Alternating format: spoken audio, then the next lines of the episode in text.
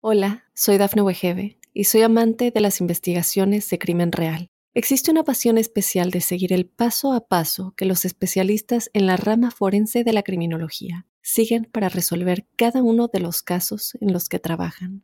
Si tú, como yo, eres una de las personas que encuentran fascinante escuchar este tipo de investigaciones, te invito a escuchar el podcast Trazos Criminales con la experta en perfilación criminal, Laura Quiñones Orquiza en tu plataforma de audio favorita.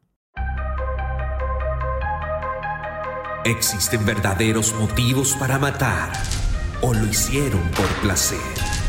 Los peores asesinos seriales de la historia regresan.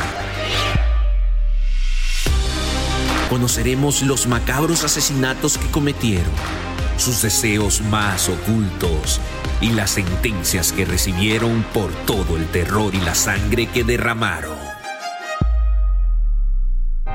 Ten cuidado, porque nunca sabes quién será la próxima víctima de estos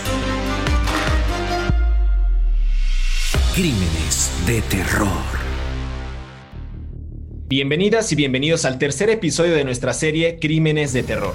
Yo soy José Luis Montenegro y en cada episodio viajaremos en el tiempo para recordar los peores crímenes y a los personajes malignos que marcaron la historia de Estados Unidos. El caso de hoy es el de uno de los payasos más queridos en Chicago, Illinois, pero que terminó convirtiéndose en uno de los personajes más sanguinarios que inspiró filmes de terror, como la película It o Pennywise. Nos referimos a John Wayne Gacy, mejor conocido como el payaso Pogo. Los payasos siempre han sido sinónimo de risa y felicidad. Muchos niños se divierten en las fiestas con los payasos y la misión de estos es siempre hacerlos sonreír con sus bromas. Sin embargo, la figura del payaso también ha sido relacionada con lo maléfico y muchos niños sienten miedo de él.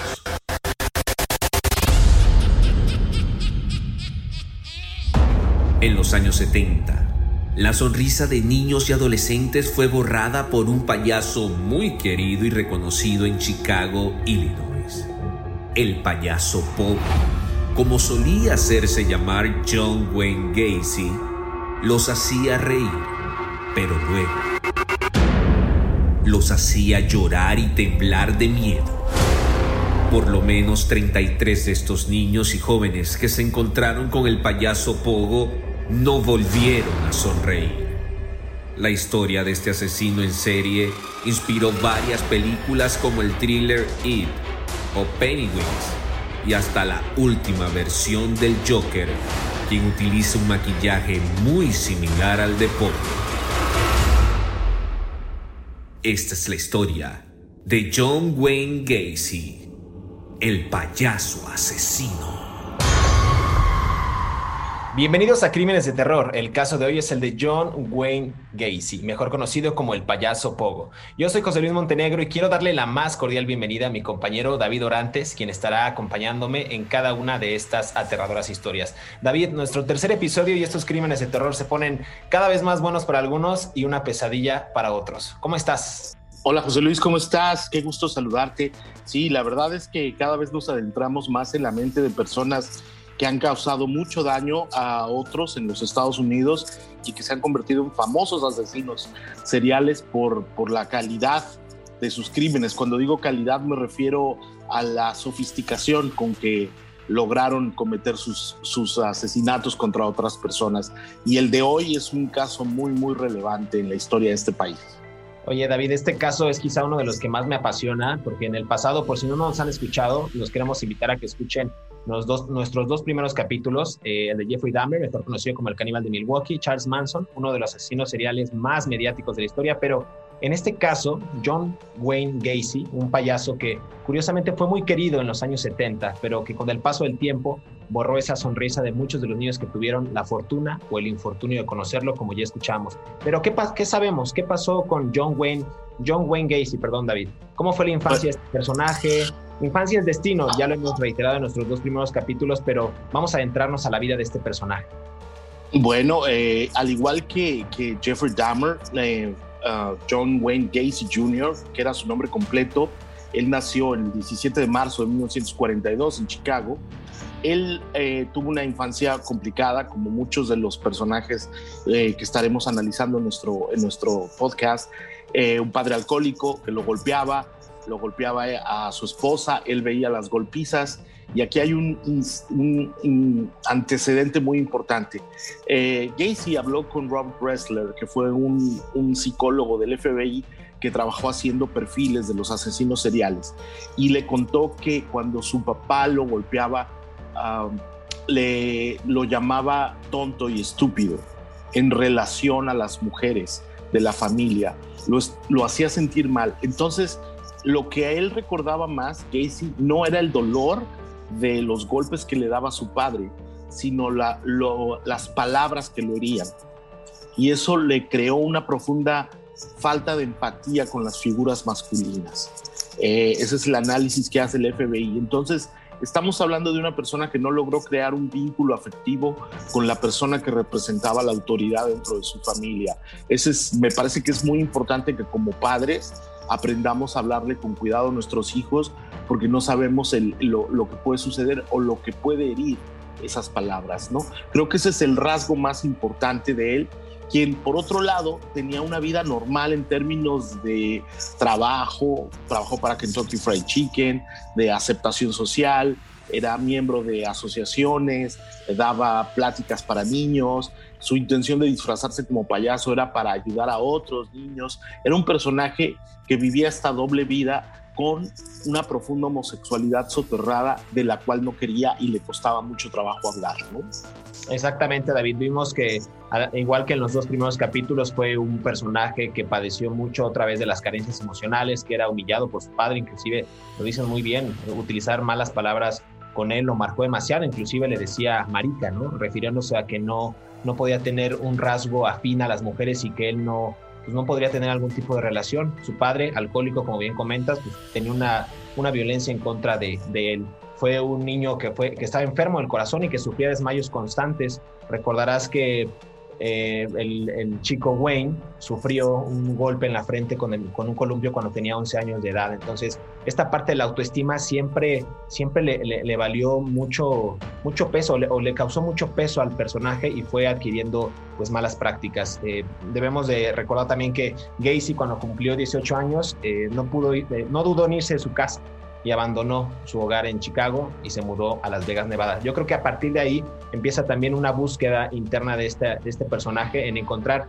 pues quizás, como bien lo comentas, parte de sus empleos, sus logros, tener algún tipo de éxito sin depender de su familia y demostrar él que era una persona autosuficiente, tanto para él como para la sociedad. Eh, sí, pero a ver, hay una serie de cuestiones aquí. Él trató de esconder su homosexualidad porque se casó, vivió con una mujer tuvo hijos, los hijos, eh, y cuando estaba relacionándose con esta mujer, con la que no voy a decir su nombre, porque creo que todavía vive, ella eh, se dio cuenta que su esposo no le respondía como ella quería como esposo y rápidamente se dieron cuenta y se dieron cuenta en el vecindario que él era una persona homosexual. Él incluso tuvo encuentros o desencuentros con la ley en los 60 porque lo detuvieron en, un, en, lo que se consideraba en ese tiempo el delito de sodomía, que no era más que un encuentro homosexual entre dos hombres, y se le, y se le presentaron cargos, ¿no? lo cual me parece absurdo a cualquier persona visto en la perspectiva de, de hoy. Sin embargo, en los 60, en el centro de los Estados Unidos, en el puritarismo religioso, pues estamos hablando de otra cosa. Otra vez, vuelvo a, a, lo que yo siempre insisto, nadie es todo el mundo es producto de su sociedad, pues. Entonces, en ese sentido, uh, Gacy Jr. era producto de una sociedad puritana, reprimida, él mismo se reprimía con unos valores cristianos que no hacían uh, tolerable la homosexualidad de las personas o que hacían más complicado la homosexualidad de las personas, con un padre alcohólico que lo golpeaba él venía de una familia de blue collars, como se dice en Estados Unidos, que es gente trabajadora de la working class, de las fábricas, de, los empleos de, medio, de medio salario, como se dice en, una traducción chafa. Pero bueno, es, entonces todos esos componentes de represión y de frustración lo fueron orientando hacia una patología violenta, ¿no? Pero aún, aún en contra de todo esto, David, eh, John se inscribió y se graduó de la Northwestern Business College, o sea, tuvo realmente estudios. Después empezó a trabajar gran parte en una prestigiosa fábrica de zapatos, Numbush, eh, ubicada en Springfield. Después eh, en una organización internacional de negocios, Jaycees, de la cual llegó a ser vicepresidente. Es decir, ¿en qué momento podríamos decir, haciendo un análisis un poco más profundo, en qué momento eh, llega este punto de quiebre? Porque igual a los 22 años ya era director de una tienda de ropa para hombres. Bien dices que se casó y ahí podríamos decir que a partir de que él se casó y tuvo hijos, y surge este intento de violación y acoso contra uno de los adolescentes, uno de ellos llamado Edward Lynch, de 16 años. Digamos que ahí es el punto de quiebre de, de Gacy. Yo creo que sí, pero eh, es muy complicado saber cuándo es el punto de quiebre de un asesino. Yo creo que, como siempre lo he dicho, estos son cosas que se van generando de manera gradual, paso a paso. No, ningún asesino se despierta y dice, hoy voy a matar a niños, ¿no? O sea, eso jamás sucede. Es un asunto que va creándoles eh, un, de manera soterrada un, gusto o un deseo y cada vez se va complicando más la cosa.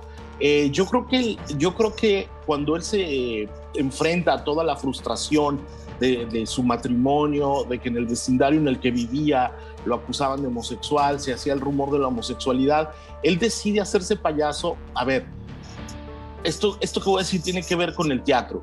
Las máscaras son una forma de evitar quiénes somos. Entonces, cuando él se pone una máscara como payaso, él logra adentrarse en un personaje que no es el mismo, es aceptado y es querido y es apreciado. Entonces, él se descubre a sí mismo una personalidad para ser aceptado, querido y respetado. Entonces, a partir de ahí, eso se convierte en su gancho para poderse acercar a los niños. Tanto es así que en la casa en la que cometía los abusos, él les decía a los niños que les iba a poner unas esposas porque les iba a hacer un truco de magia, apelando a su fama como payaso, como el payaso Pogo. Entonces, eso quiere decir que él descubrió que por medio de la máscara del payaso, del clown, él lograba reinterpretarse a sí mismo y sacar esa otra parte que no podía expresar de manera normal, por así decirlo, aunque normal es algo muy muy debatible, pero de manera corriente para cualquier otro homosexual de la época. Claro, muchos psicólogos dicen que, que, Pogo realmente era, como bien comentas, el alter ego de John Gacy, ¿no? que este podía eh, inclusive haber sufrido algún tipo de trastorno de identidad disociativo que, puede, que, que se traduce en trastorno de, de, personalidad múltiple, perdón. Entonces, Gacy todo lo que hacía también se lo atribuía, eh, recordarás, y con base en esta investigación que hicimos, a un personaje que él llamaba Jack. Entonces todo lo que él hacía lo, lo, lo, mandaba como fue Jack, fue Jack. Y esto me recuerda a una serie en Netflix que también recomendamos, que se llama Don't Fuck With Cats, donde el asesino Luca Magnota siempre decía, oye, fíjate que él, me está diciendo un Manny López que cometa esto, que asesina a tal persona. Entonces, en su trastorno van creándose voces o personajes, inclusive utilizando este tipo de máscaras para pues, cometer los crímenes y justificar de alguna manera su maldad. Creo que vamos, vamos viendo este personaje eh, con todos sus, sus asegúnes, con todos sus trastornos. Y, es interesante lo que vamos a escuchar a continuación, eh, David. ¿Qué más nos podrías, para ir cerrando este bloque, compartir acerca de la infancia de John Wayne Gacy? Bueno, solamente quiero terminar con el hecho de que él, él cumplió una sentencia eh, o debía de cumplir una sentencia de 10 años por el asunto de la sodomía, pero se le permitió salir de 18 meses después por, por um, buena conducta en la cárcel. Él eh, terminó la relación con su esposa, no pudo volver a ver a sus hijos, la corte lo determinó y él volvió a vivir a Chicago y su madre le prestó dinero para que se comprara una casa en el 8213 de West Summer, Somerdale Avenue, es un suburbio de Chicago. Y esto es importante porque ahí fue donde sucedieron la, mayoría de los 29 de los 33 crímenes que se le achacan. Entonces, él volvió a esa casa para tratar de olvidar su pasado cuando en realidad todo, todo se torció y todo comenzaba ahí, David. Vale la pena hacer un recordatorio a nuestra audiencia que estas historias que van a escuchar a continuación son narradas evidentemente con fines informativos y no estamos sugiriendo que repliquen o apliquen este tipo de prácticas, ya que muchas de ellas son penadas por la ley vigente. Vamos a escuchar el caso de hoy, David, si te parece, el de John Wayne Gacy, el payaso Poco. Hola, soy Dafne Wegebe y soy amante de las investigaciones de crimen real Existe una pasión especial de seguir el paso a paso que los especialistas en la rama forense de la criminología siguen para resolver cada uno de los casos en los que trabajan. Si tú, como yo, eres una de las personas que encuentran fascinante escuchar este tipo de investigaciones, te invito a escuchar el podcast Trazos Criminales con la experta en perfilación criminal, Laura Quiñones Orquiza, en tu plataforma de audio favorita. Cinco hechos perturbadores de la vida del payaso asesino. Gacy, tal como se demostró en el juicio que tuvo en vilo a todos Estados Unidos en 1980, llevaba a sus jóvenes víctimas, siempre varones, a su casa con ofertas de trabajo en su compañía constructora, pero también les ofrecía drogas, alcohol o sexo para luego narcotizarlos y estrangularlos siempre fueron jóvenes estudiantes o niños. 2. Los investigadores que le seguían los pasos lograron entablar confianza con él y un día que los había invitado a cenar, los agentes notaron un olor fétido en la casa. El asesino, al verse atrapado, se derrumbó y confesó sus asesinatos. 3. La policía logró identificar a la mayoría de las víctimas que habían desaparecido entre 1972 y 1978, gracias sobre todo a los efectos personales que Gacy guardaba como recuerdos suyos, pero aún hoy, casi 25 años después, ocho siguen sin identificar. 4. Gacy se dedicó a la pintura mientras estuvo en prisión. Muchos de los dibujos que hacían eran de payasos, incluso Muchas de estas obras de arte siguen vendiéndose en subastas hoy en día. En 1994, 25 obras de Gacy fueron compradas para ser quemadas en una gran fogata a la que asistieron más de 3.000 personas, incluyendo los familiares de sus víctimas. Uno de sus autorretratos fue vendido en 7.500 dólares y en páginas web como Murder Auction, Supernow Crime Gallery y otras páginas de coleccionistas de artes relacionados con asesinos seriales, se venden las obras de Gacy desde 6 mil dólares y hasta 175 mil dólares. 5. John Wayne Gacy fue gerente de tres restaurantes de comida rápida de Kentucky Fried Chicken, gracias a que su suegro le dio la oportunidad de trabajar allí. Él le pedía a sus empleados que le llamaran el coronel, y fue tanto el amor que tuvo John Wayne Gacy con KFC, que incluso fue ese el restaurante que eligió para su última comida antes de ser ejecutado. David, volvemos, eh, seguimos hablando de John Wayne Gacy, el, payaso Pogo. Eh, bien decías antes de, irnos a este primer bloque, de salir a este primer bloque, del, caso del chico Edward Lynch de 16 años. Digamos que yo podría pensar que a partir de ahí fue ya, eh, o empezó la carrera criminal de este personaje. Tú bien comentabas que si bien no hay como un parteaguas o un punto de quiebre de un, de un asesino serial, pues sí hay como indicios de que algo comienza y algo huele mal. Sí, a ver, en 1972 cuando él regresa a Chicago se casa con otra mujer, Carol, y, pero el matrimonio solo dura dos años, porque, cuatro años, perdón, porque ella descubre que no tenían relaciones íntimas, bueno, no lo descubre, ella declara que no tenían relaciones íntimas y lo que revela a la corte es que él se daba placer, por así decirlo, se masturbaba con, ah, eh, con revistas para adultos y homosexuales. Esa era su, su, su, pasión, ¿no? Entonces ella decide terminar.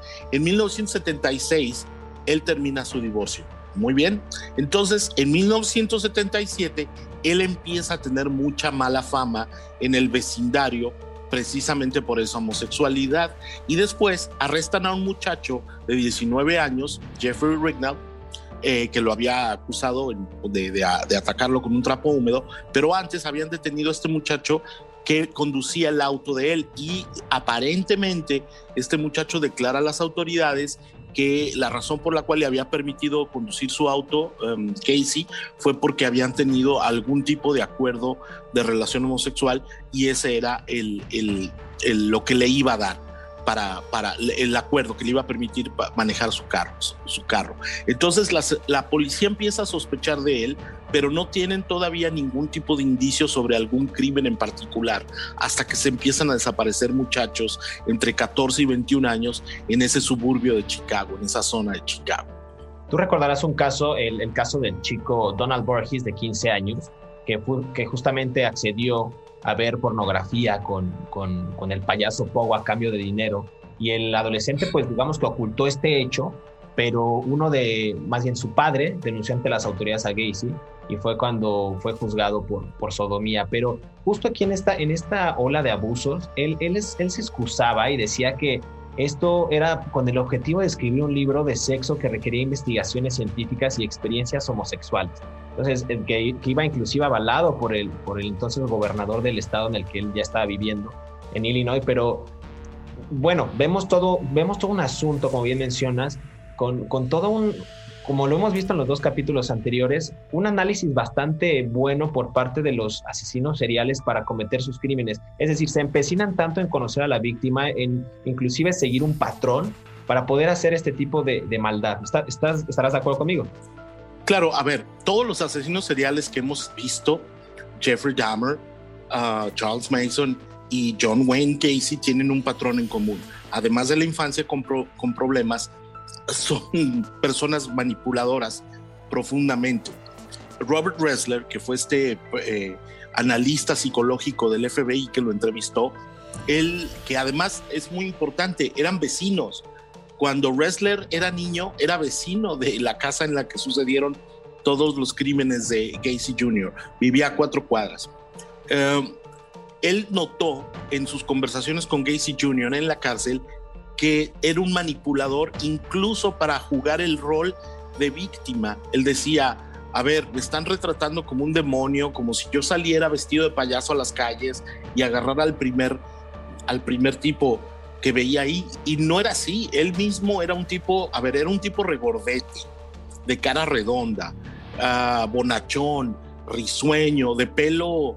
Mm, era un tipo que te hacía reír, tenía buena conversación, Tú lo mencionaste, él estudió en Northwestern University, que es una universidad de mucho respeto en el área de Chicago, muy bonita, liberal, con una tradición cultural muy importante. Él era miembro del Partido Demócrata, o sea, no era un tipo, no estamos hablando de un palurdo, pues, sin educación. Entonces, eh, la, la seducción de él se manifestaba dentro de la inteligencia, ¿no? Un tipo que lograba manejar pero sus perversiones se manifestaban dentro del sadismo. Todos tenemos parafilias sexuales, a todos nos gusta hacer determinadas cosas en la cama con nuestras parejas o con nuestra pareja. Sin embargo, de ahí a pasar al crimen es otra cosa cuando ya no está consensuado, ¿no? Hay algo muy importante. Estamos viviendo en los 70 también un despertar sexual es la época de la música disco, de las drogas duras, el auge de la cocaína en los Estados Unidos. Hay muchos movimientos de liberación homosexual en los años 70 y eso también provocó que muchos jóvenes se sintieran atraídos o deseosos de explorar su sexualidad legítimamente y cayeran en manos de personas como John Wayne Casey. Él aprovechó esa circunstancia de los años 70 de la, de la liberación rosa, como se le llamó en ese tiempo, para atraer a sus víctimas en búsqueda de nuevas experiencias. Eso es, eso es, eso es parte de lo, que, de, lo que, de lo que representó su vida, ¿no? Claro, y, justamente lo comentabas hace un momento, en, el, en 1975, él incrementa esta obsesión sexual y fue lo que llevó justo al rompimiento de su segundo matrimonio con una víctima eh, que sería un joven de descendencia yugoslava, ¿no? John Butkovich. Eh, John Wayne decía que era un, que era una persona que le debía dinero y tenía un pago pendiente por honorarios en la empresa de construcción que él tenía. Y de ahí se derivó pues una serie de conflictos que al final del día pues lograron el, el, cometido criminal de este sujeto, ¿no? Asesinar a este personaje, asesinándolo, enterrándolo en el jardín de su casa y cubriéndolo de cemento, ¿no? Los jóvenes, los jóvenes eh, los padres de este joven pensaron que él se había jugado de su casa, pero no, realmente fue asesinado por, por este personaje. Y así como esta, hay otras historias eh, por parte de este, de este sujeto que asesinó a, varios niños, como bien comentas, pero todos también con un patrón en específico, ¿no? Jóvenes de cierta edad, me parece que también con ciertos rasgos físicos, como los otros asesinos que hemos narrado en los dos episodios pasados. Hay un patrón. Siempre hay un patrón. O sea, ninguna, siempre hay un patrón, incluso nuestros, en nuestras vidas diarias, hay la tuya y la mía, tenemos patrones de conducta para actuar. Siempre hay un patrón en todo, aunque no lo percibamos. A ver, hay una cuestión muy importante en el caso de Casey Jr. Él tenía dos elementos para atraer a los muchachos. Uno era el, la figura la figura atractiva del payaso Pogo y otro era la figura de autoridad que él pretendía o simulaba hacer.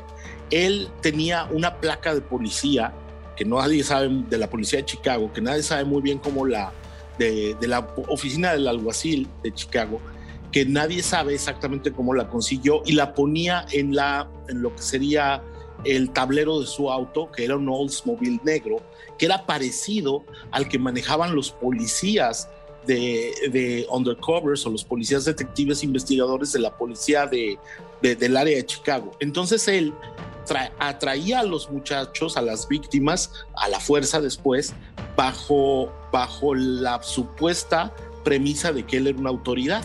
Ellos ganaban, les ganaba su confianza haciéndoles creer que era una autoridad y cuando estaban en su casa tomaban y se drogaban juntos y luego con el cuento de que era un payaso y de que hacía magia, los, los ah, los esposaba y era cuando les hacía felaciones o los obligaba a él a que le hicieran felaciones y luego los mataba, ¿no? Claro, es, es, todo un patrón, es todo un comportamiento criminal que van desarrollando y van perfeccionando. Eh, está mal que lo digamos, pero van perfeccionando estas técnicas. Bien lo hacía John Wayne a través de la sodomía, drogándolos con cloroformo. Inclusive por ahí hay un caso de un, de un chico que quedó muy mal eh, de salud justo por el abuso de estas sustancias que el, propio payaso le daba. Y, creo que también otro de los casos bastante sonados fue el de Robert Pist, el joven de 15 años que decidió ingenuamente ir a preguntar a Gacy acerca de un trabajo de verano eh, en, en su empresa de construcción. Y bueno, la madre inclusive acompañó a este joven a visitar al payaso, bueno, al señor que no estaba disfrazado de payaso en ese entonces, era invierno y decidió esperarlo ahí justamente, pero nunca pensó la madre que pasarían las horas y su hijo nunca, nunca regresaría. O sea, nunca regresaría. Y creo que ese caso también marcaría eh, un, tema más mediático en contra de, este personaje, David. A ver, él tenía una serie, voy a, voy a ser muy breve, él cuando ya lograba tener a los muchachos en, el, en, su casa y los, y los ah, drogaba y, los alcoholizaba, los, ah, los amarraba, los sujetaba, con, este, con, estas esposas diciéndoles que les iba a hacer un truco de magia y luego empezaba a violarlos con cualquier tipo de objeto. ¿no? Eh, además, eh, los quemaba con cigarros, los inmovilizaba y antes de matarlos les decía, este es el último truco. Y rezaba un salmo de, el Salmo 23 de la Biblia para quien lo quiera leer. Aquí estamos otra vez volviendo al componente del puritanismo religioso de, del medio oeste de los Estados Unidos y los muchachos morían por casi todos por asfixia, por sofocación, por medio de esa cuerda que él les amarraba y los mataba y eran las la, pero él siempre se los advertía este es el último truco y luego rezaba la Biblia y los muchachos morían todo esto está contenido en la investigación que hizo Robert Ressler para el FBI y que el propio, y que el propio Gacy eh, declaró y coincidió y hay pruebas forenses de que lo hacía y se encontraron eh, las cuerdas con las que mataba a los muchachos. La mayoría de ellos enterrados e inclusive escondidos en la casa. Este caso que te comentaba de Robert Pist, eh, los oficiales lograron encontrar a la persona, pero al entrar a la casa de, del payaso Pogo, pues encontraron y se percataron de un olor bastante fétido en el lugar y encontraron el cuerpo, el cadáver de este joven, que fue mucho peor, que, que, para términos forenses, pues era prácticamente un personaje ya en estado de descomposición. David, vamos a pasar al siguiente bloque y vamos a seguir eh, escuchando la historia de John Wayne Gacy Jr., el payaso Pogo. Hola, soy Dafne Wegebe y soy amante de las investigaciones de crimen real. Existe una pasión especial de seguir el paso a paso que los especialistas en la rama forense de la criminología siguen para resolver cada uno de los casos en los que trabajan. Si tú, como yo, ¿Eres una de las personas que encuentran fascinante escuchar este tipo de investigaciones? Te invito a escuchar el podcast Trazos Criminales con la experta en perfilación criminal, Laura Quiñones Orquiza, en tu plataforma de audio favorita. A pesar de toda la evidencia en contra de John Wayne Gacy, él nunca aceptó los cargos y dijo estar orgulloso de la persona que era y de haber llevado una vida correcta. Para él, siempre fue Jack su alter ego, el que cometió los horribles asesinatos, aunque nunca se comprobó que usara su traje de payaso para asesinar a sus víctimas. Pogo resultaba bastante macabro, sabiendo lo que se ocultaba debajo de ese disfraz. El payaso asesino fue ejecutado por inyección letal en 1994 y se comprobó su culpabilidad de por lo menos 33 víctimas.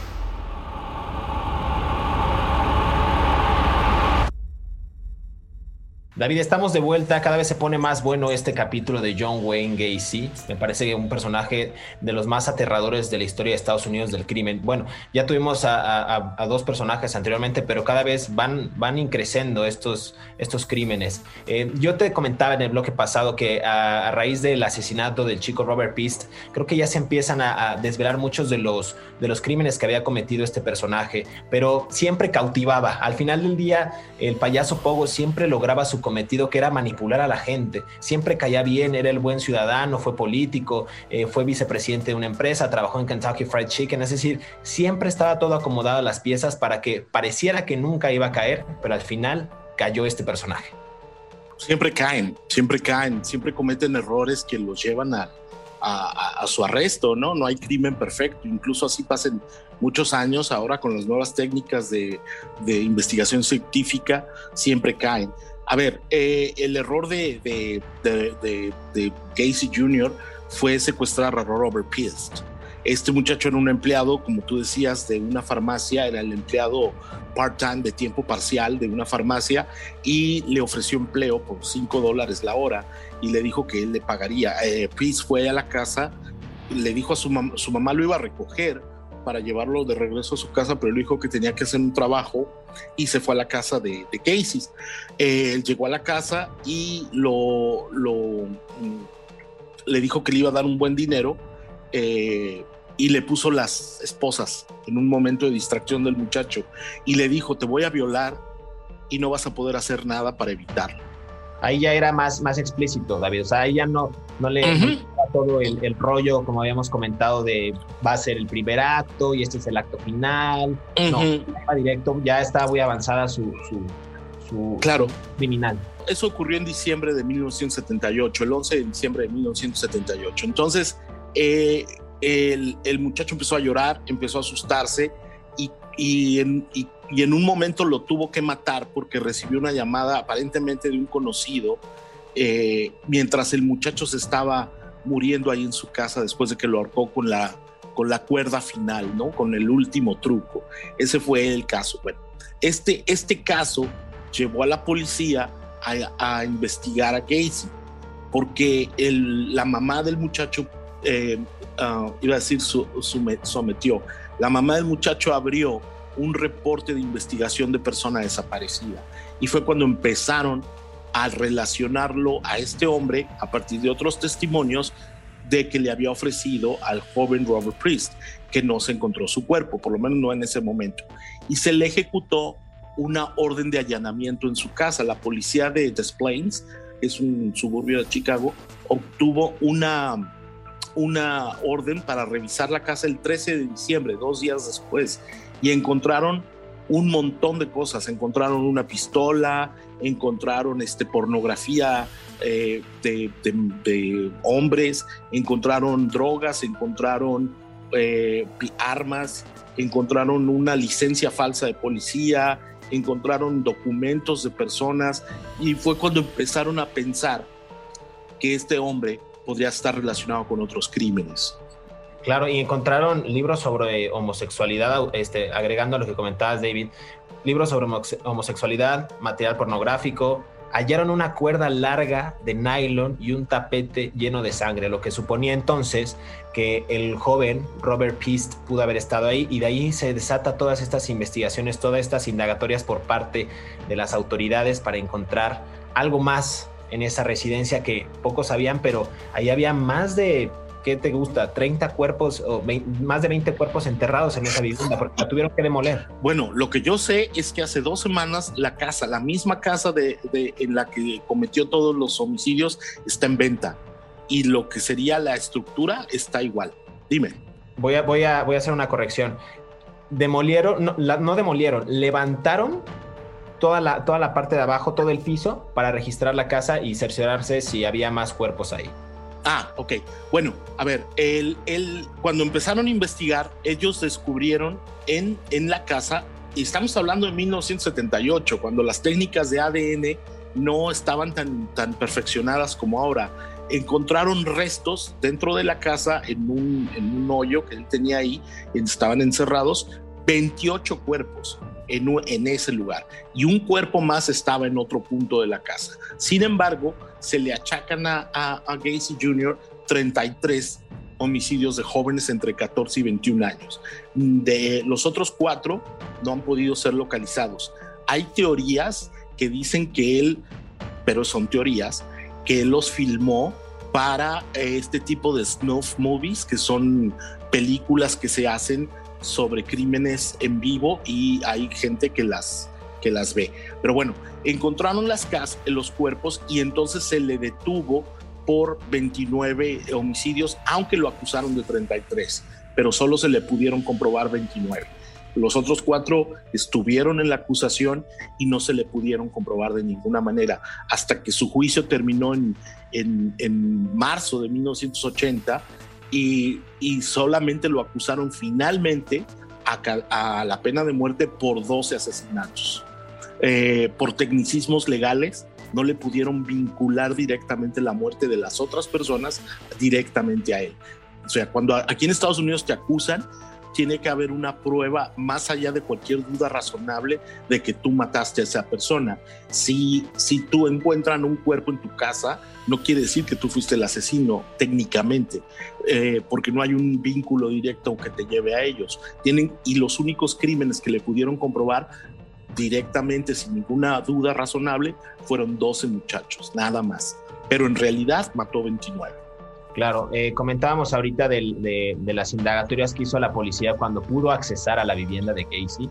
Comentaba, y, bueno, ahí hice la aclaración, no fue demolida, más bien demolieron sí la parte del, piso para poder entrar y encontraron, David, tú lo sabes perfectamente, una manija oculta, oculta en el suelo y al abrirla había un pozo de agua y ahí se percataron de ese olor fétido que despedía la casa cuando los agentes iban a visitarlo y hacer las indagatorias y a preguntarle a Gacy acerca de los presuntos en ese entonces asesinatos que pudo haber cometido y él negaba todo. Cuando abren este pozo, esta manija, se dan cuenta que al conectar la bomba, que el agua este, pues funciona y se acciona, eh, descubrió uno de los pasadizos en los cuales halló rastros de carne en descomposición e inclusive huesos humanos. Yo no me imagino esa escena que tú comentabas del chico Robert Peast que le, decía al payaso que lo iba a violar y que le iba a hacer tantas cosas, estando él consciente. ¿Cómo, habrán sido esos momentos? Es difícil entenderlo, pero para, para, entrar un poquito más en ese, en ese detalle, ¿qué habrá pensado el chico Robert Peast cuando va a buscar trabajo para tiempo parcial, para ganarse dinero? La mamá lo lleva, invierno, se topa con uno de los asesinos seriales más sanguinarios del siglo XX y después es asesinado. ¿Cómo, ¿Cómo habrá sentido el, chico Pist toda la, toda la tragedia y qué habrá sucedido, qué habrá pensado las autoridades cuando encontraron ahora todo un sistema, un sistema de, de, asesinar para el, para el asesino y para cometer asesinatos de John Wayne Gacy?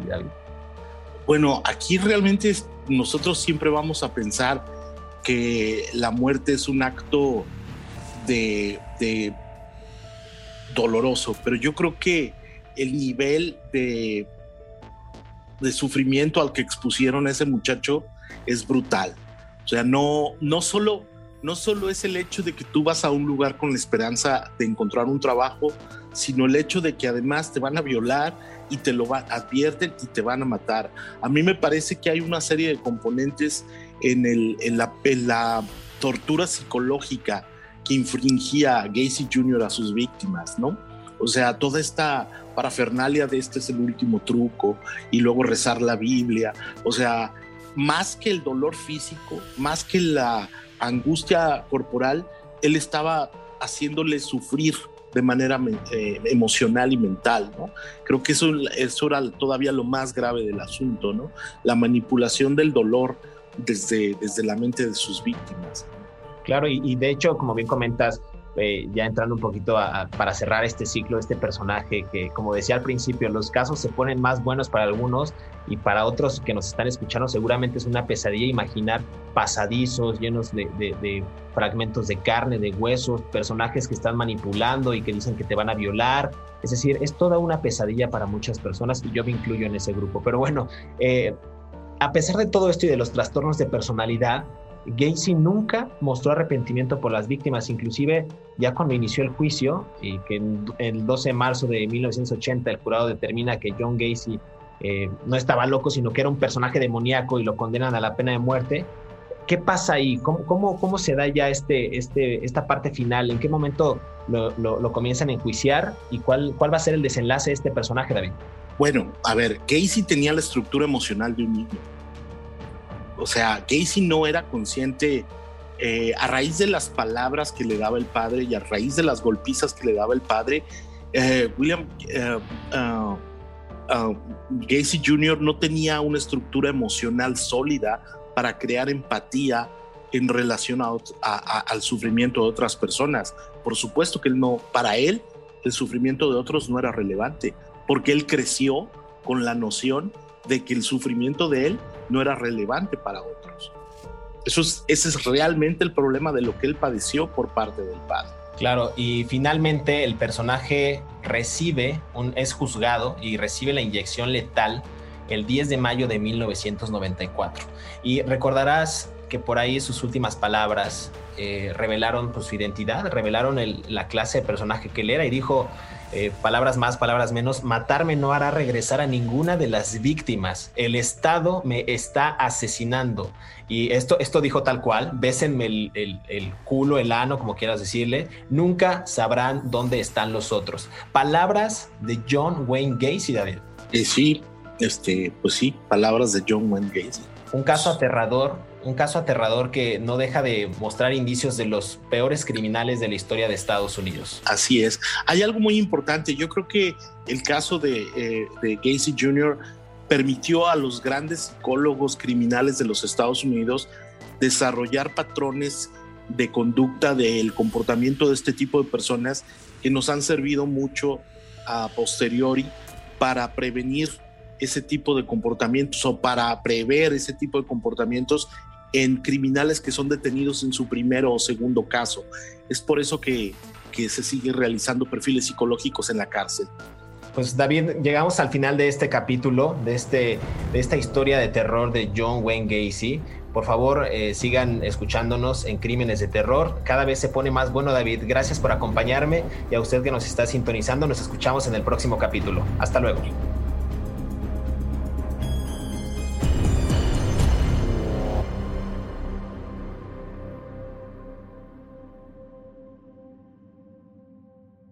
Hola, soy Dafne Wegebe y soy amante de las investigaciones de crimen real. Existe una pasión especial de seguir el paso a paso que los especialistas en la rama forense de la criminología siguen para resolver cada uno de los casos en los que trabajan.